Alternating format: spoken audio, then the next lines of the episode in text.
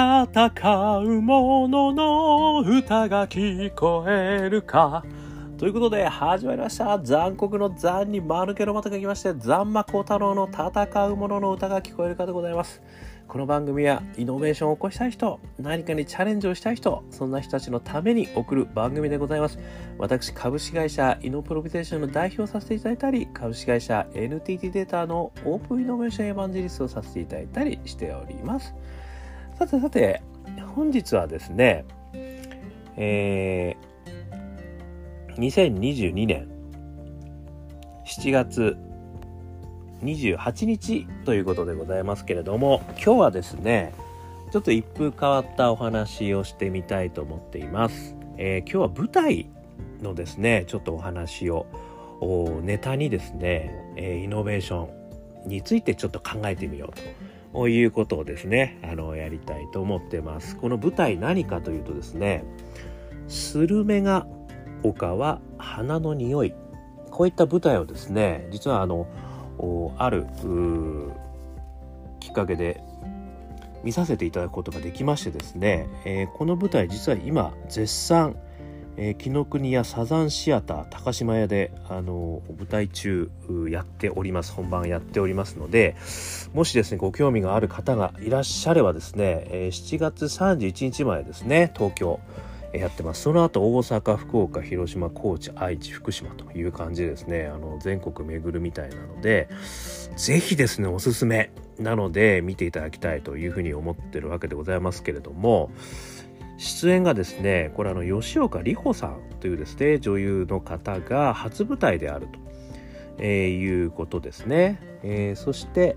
えー、作演出がですね岩崎う大さんっていうんですかねカモメンタル、ね、劇団を持たれてる方だと思うんですがこの方がやられてると、えー、いうことでですね非常にあのファンタジーですね。このスルメが丘っていうですねこの名前もあるんですけどもあのスルメがねたくさんこうあのまあ何て言うんでしょう生活の糧にしているあの丘で住んでる人たちの物語なんですけど。えー、そこからですねあのファンタジーそしてコメディさらに感動と。ね、いうこの3つ3拍子揃った非常に面白い舞台で1時間45分ぐらいですかね。あのサクッとこう見させていただける非常にあのいい舞台だったので、えー、今日はですねその舞台から私が感じたことですねそれをこうイノベーションフレーバーを振りかけながらですねちょっとお話をしてみたいというふうに思ってるということでございます。えー、これパルコ劇場ですね。えー、紀ノ国屋、えー、パルコプロデュースかパルコプロデュース2022、えー、スルメが丘は花の匂い紀ノ国屋サザンシアター高島屋ですね。ここであのやられてることでございますけれども。あの私がですねこの物語から感じたのはまあちょっとね最初どんな物語かだけねちょっとあのねネタバレしすぎないようにちょっとお話しさせていただくとあのまあある女性ですね。これ吉岡里帆さんですけれども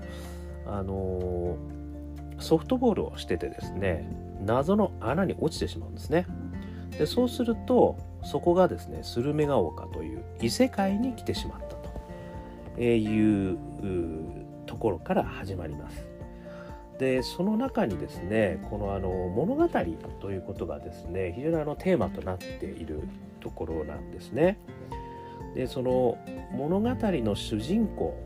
にねあのなると。いうことがですね結構その全体のテーマとして語られるということですね。このスルメが丘というところはですね物語なんですね。物語の中に入り込むと。そういったところからですねあの話が始まる。ね、そしてそれがどのような展開をしていくかっていうところがめちゃくちゃいろんな展開をしてって面白いんですよね。なので、あの物語の中に入り込むというお話ですね。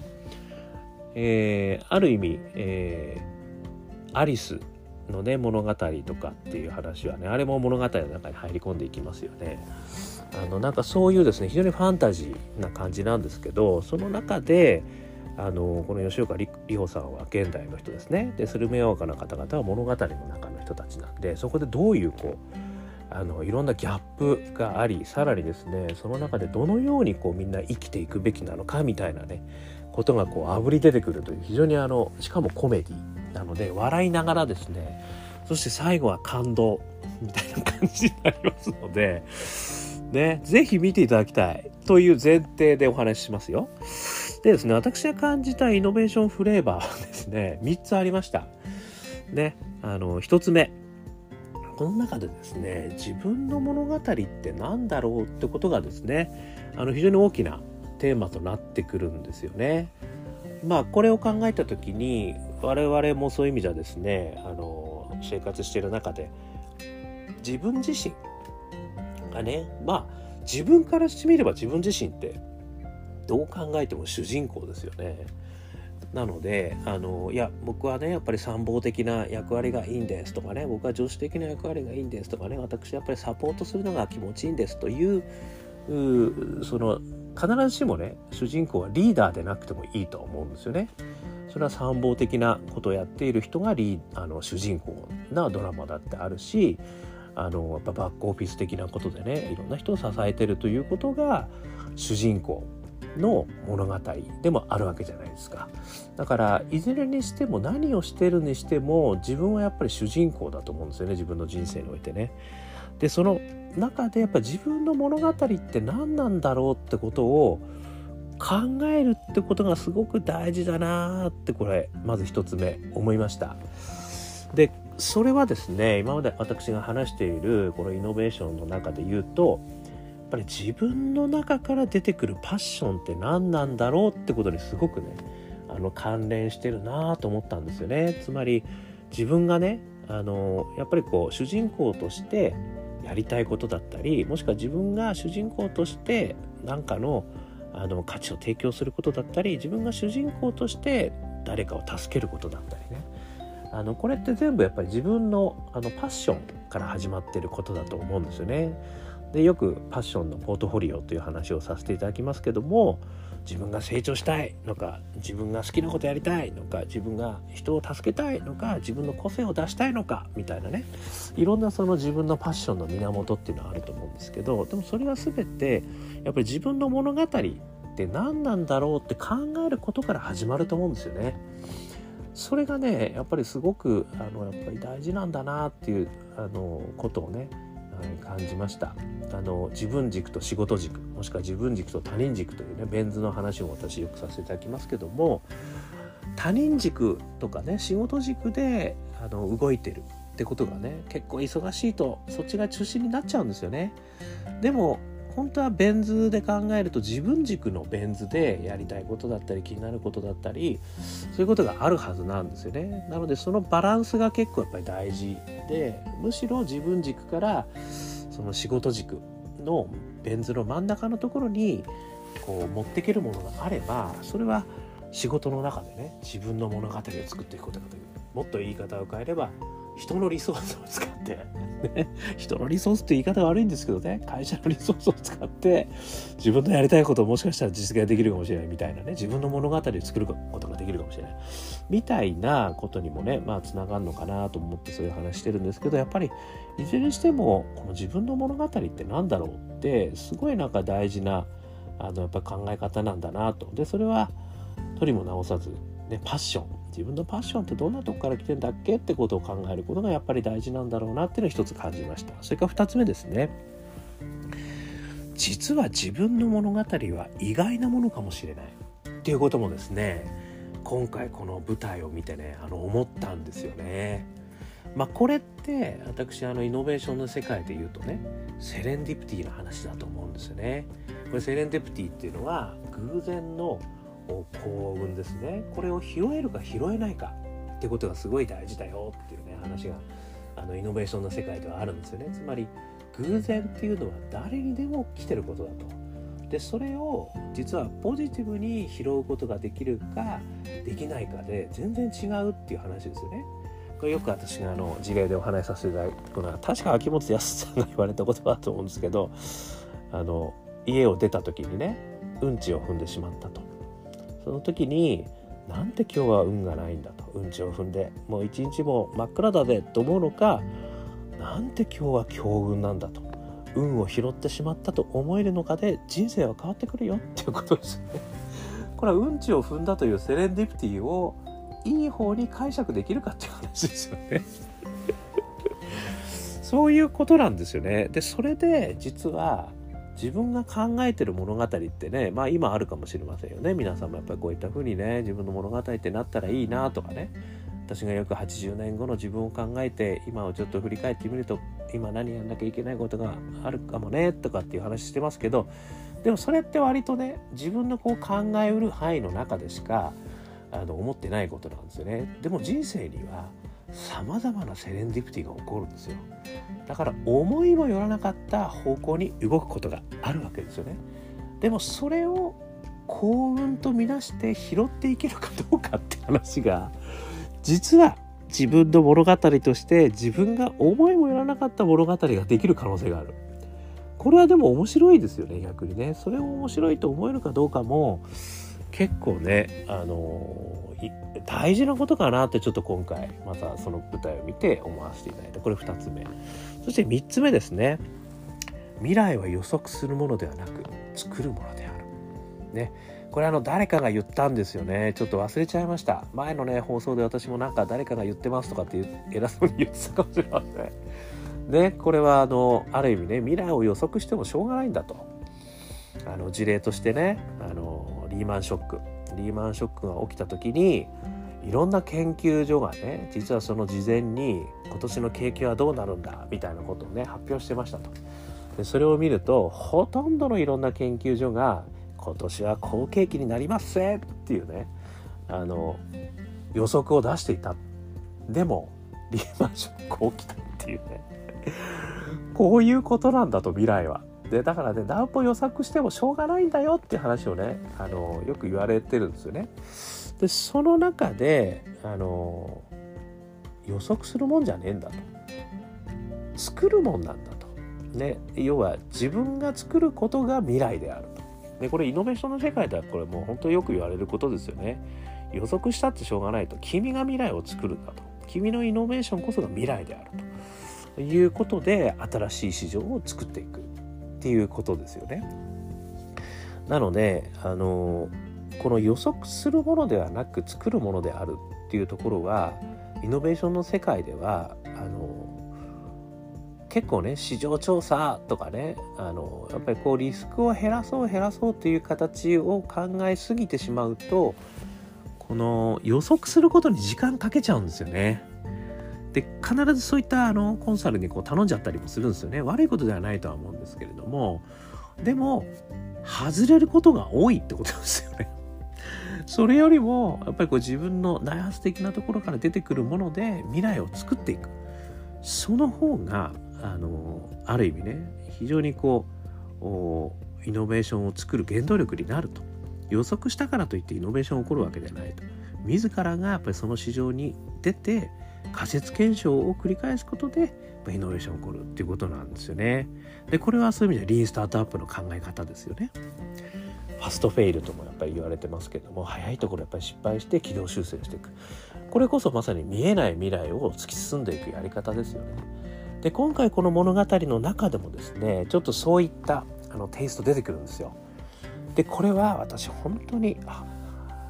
イノベーションと同じだなと思ったんですよねだから未来は予測するものではない、ね、いくら予測してもしょうがないわけですよ作るものであると。でこの3つがですね私はあの非常に今回この舞台をね見させていただいて思いました、ね、舞台を見てない人にとっては何のこっちゃわからないかもしれません。なので是非ね舞台を見てください。どうもねオンライン配信もあるみたいなんですよ。なのでちょっと是非ともですねこうリンク先にね貼っときますんで見ていただきたいんですけどこの、ね、3つこれはねでもイノベーションの中でもすごく大事なこと。ね1つ目が自分の物語って何だろうって考えるってことですね。でそれはパッション。自分のパッションの源は何だろうって考えることと非常にこうニアリーなんじゃないか。それから2つ目は実は自分の物語は意外なものかもしれない。ね。でそれは実はセレンディプティ、ね、幸運をいかに拾うかってことで自分が思いもよらない素敵な方向に進む可能性もあるんだよってことですよね。それから3つ目未来は予測するものではなく作るものであると。これは未来予測をしてもしょうがないと。ねリンスタートアップで切り開いていく。もしくむしろ自分が未来を作っていくっていうことでやっていくのがやっぱりイノベーションみたいなね。なんかねこういった要素がね入っている物語でございました。ね。ということであのこのスルメが丘はの匂いこれを作ったねあのカモメンタルの岩崎う大さんは全くそれは思ってなかったと思います 演じられてる吉岡里帆さんも全くそんなこと関係なくやられてると思います。これ私の勝手な解釈でございますけれども、いやー、これはイノベーションに役立つ、ね、素敵な物語を聞かせていただいたなっていうふうにあの私は思ったということですね。で、ここからやっぱりさらに思うのは、内村勘三さんのね、あの、後世の最大の遺物というあの名著がありますけれども、あの中で、あの言われていることはですねあのやっぱり誰でも残せることがあると。それは生き様であると、ね、いうこと言われてますけどこの生き様こそまさに自分の物語ですよね。だから自分の物語は誰にでも残すことができるわけですよね。でその物語をどんな物語にしたいのかとかね。思いもよらない物語になるかもしれないよっていうことでね。でも最後にはなんかいかにもまあ自分のねへっぽこな物語だったけどよかったねってなんか言えるような、えー、そんな物語にねなればいいなっていう感じですかね。なので、まあ、100歳まで生きるかどうか分かりませんけどもちょっとどこまで生きるか分からないですがその生きたね暁にはいやかなかいい物語だったんじゃない？俺的にはみたいな 感じが言えるといいなということですね改めて思わせていただいた非常にあの素敵な舞台を本当にありがとうございましたと、えー、いうことを今日はお話しさせていただきました。ね、ぜひともあのたくさんの学びがねあると思います。まあ、その前にですねとても素敵な舞台でございました。ね。ですので、あの、皆さんぜひとも、あの、見に行っていただければ幸いでございます。ということで、えー、パルコプロデュース2022スルメが丘は花の匂い、えー、記録にやサザンシアター高島屋、ね、このリンク貼ってますんでオンライン配信もあるみたいなのでぜひとも見に行っていただきましたら幸いです、えー、ということで今日はあ少しでも参考になりましたら幸いでございます、えー、このチャンネルはですね、えー、アンカー .fm 毎日配信してますんでよかったら聞いてみてください。それからえー、残酷の残に丸ければ光る太郎、ね、残馬残馬幸太郎のあの Facebook とか LinkedIn とか SNS もたくさんありますんで、よかったらいいね、シェア、ね、コメント、ね、一言添えてコメントいただくと私もすぐ返させていただきますので、よろしくお願いいたします。そして、えー、我がアカペラグループ、香港ラッキーズのですね、中年ワンダーランド、ね、これは最も元気が出る曲だと私は思ってますので、中年じゃない方もとにかく元気が出るアカペラソングでございます。えー、絶賛ですね、ストリーミング中、中年不思議国ということで、あの、ウェブを検索していただくとですね、えー、そこに流れてきますよ。ストリーミングされてますんで、ぜひぜひ、香港ラッキーズの中年ワンダーランド、聞いてみてください。そして最後に、一人からでもイノベーションはできる。ね、書いた本が私の書いたオープンイノベーション21の秘密という書籍もありますので、電子版、ね、それからリアル版、両方見ていただけましたら幸いです。ということで、今日も聞いていただきましてどうもありがとうございました。それでは皆様頑張りましょう。また明日